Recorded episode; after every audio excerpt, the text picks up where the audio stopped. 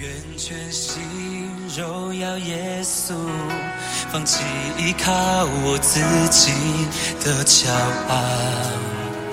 你的祝福无法测度，靠你能力，我能胜过世界。而我不再看我所有成就，如同手中。各位弟兄姐妹，大家平安；各位好朋友，大家早。今天是七月二号，就是就如同我们刚才所听的诗歌一样，耶稣基督在我们每天的生活中掌权。我们要来读以啊、希伯来书第二章十到十八节。原来那为万物所属、为万物所本的，要领许多的儿子进荣耀里去，使救他们的元帅因受苦难得以完全，本是合一的。因那使人成圣的和那些得以成圣的，都是出于一，所以他称他们为弟兄，也不以为耻。说：“我要将你的名传于我的弟兄，在会中我要颂扬你。”又说：“我要依赖他。”又说：“看哪，我与神所给我的儿女，儿女既同有血肉之体，他也照样亲自成了血肉之体，特要借着死败坏那掌死权的，就是魔鬼，并要释放那些一生因怕死而为奴仆的人。他并不救拔天使，乃是救拔亚伯拉罕的后裔。所以他凡事该与他的弟兄相同，为要在神的事上成为慈悲忠信的大祭司，为百姓的罪献上挽回祭。他自己既然被试探而受苦，就能搭救被试探的人。我们把时间交给黄斌长老。各位弟兄姐妹早安！我们进入希伯来书第二章的时候，我们就开始看见这个作者，他就越来越具体的去提出，到底这位耶稣基督神的儿子，他来到世间，他主要的工作是什么？他如何把上帝的救恩啊传递给人啊，赏赐给世人？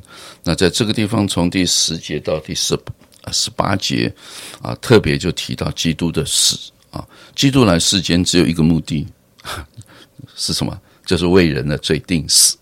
哪有一个人来到世界的目的是为了死，而不是为了生？大部分人都是为了生，我要做一番轰轰烈烈的事情，对不对？名留千史。不是耶稣基督来到世间的目的，就是用死来胜过掌死权的啊。那这位。耶稣基督呢？他是神的儿子，他神是不会死的，所以神无法啊完成整个救赎啊。为什么？因为那个救赎是必须要透过死才能够啊掌才能够啊胜过死，才能够胜过那个掌管死的那位啊恶者的撒旦。所以这个就是一个很很奇怪的一种啊啊。圣经的一种描述了啊，常常我们就认为死了就一切都完了，死了就没盼望了，不是正好相反？耶稣死了，所以得胜了；死了，耶稣复活了，所以就胜过阴间权势。那到底这个耶稣的死是一个什么样的过程？在第十一、第十节，他就讲这个死是合宜的，是上帝美好的计划，这是耶稣来他必须要完成的一件事情。他是呢，让人可以成圣的，他是让我们可以成为神的。儿女的，他是让啊第十四节说败坏长死权的，第十五节释放惧怕死的人。我想世界上没有人不惧怕死吧？每一个惧怕死的人。为什么惧怕死？因为不知道死死了就没有了，死了就灭亡了，死了就啊，其他宗教去死了啊，十八层地狱了啊，死很恐怖。耶稣要胜过死，让你知道死这件事情啊，不是你所想象的，你没有办法胜过。然后呢，不单是这样，他又成为啊。慈悲忠信的大祭司，什么叫大祭司？就是为我们来救赎、为我们来代赎、为我们来祷告的这样子一位大祭司。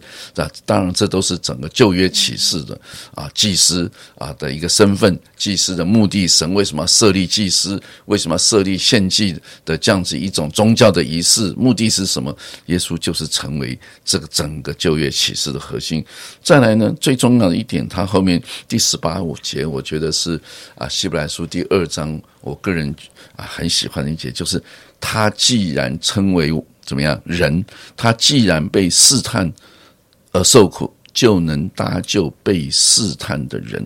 所以，耶稣基督道成肉身还有一个目的，就是他称我们为弟兄姐妹，因为他也成为人嘛。人跟人才会有弟兄姐妹，才有生命的关系。所以，他成为人，所以他能够体贴、了解我们所啊。成为人所忍受的这一切，比如说啊，主啊，我心里很难过啊，求你帮助我的难过。如果耶稣没有成为人，请问神会难过吗？神会呃感受到这种生离死别的难过吗？哦，主啊，我的家人生病了，哇，真的我也求你来医治他。神没有成为人，神会了解什么叫生病吗？神不会生病啊，对不对？所以你跟一个从来不会生病的人啊，要他来。为你的病痛带到，他完全无法同理你。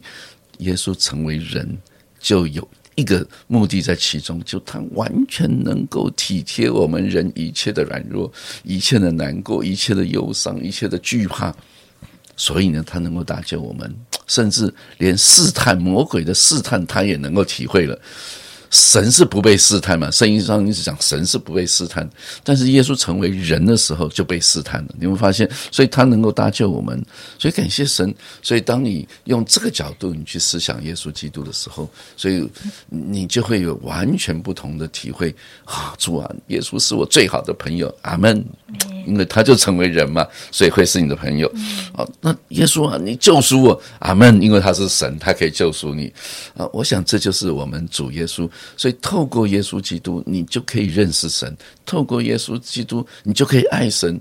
否则你爱神很抽象嘛。犹太人在旧约，你看他们有提过跟神说：“神啊，我爱你。”从来你很少发现，只有神说他爱以色列人。以色列人很少跟神说我爱你，因为他说不出来。他是想到这位神是什么？是很严厉的哦，是常常不把有罪当无罪的这位神啊，是公义的，是信实的。所以犹太人要说出神我爱你，真的不是太多哦。他们只能说主啊，我愿意顺服、遵从你的命令啊，尽心尽意尽力爱主你的神。爱神是什么？要尽心尽意尽力。我想这就是犹太人，他们就是遵守神的命令，就是爱神的。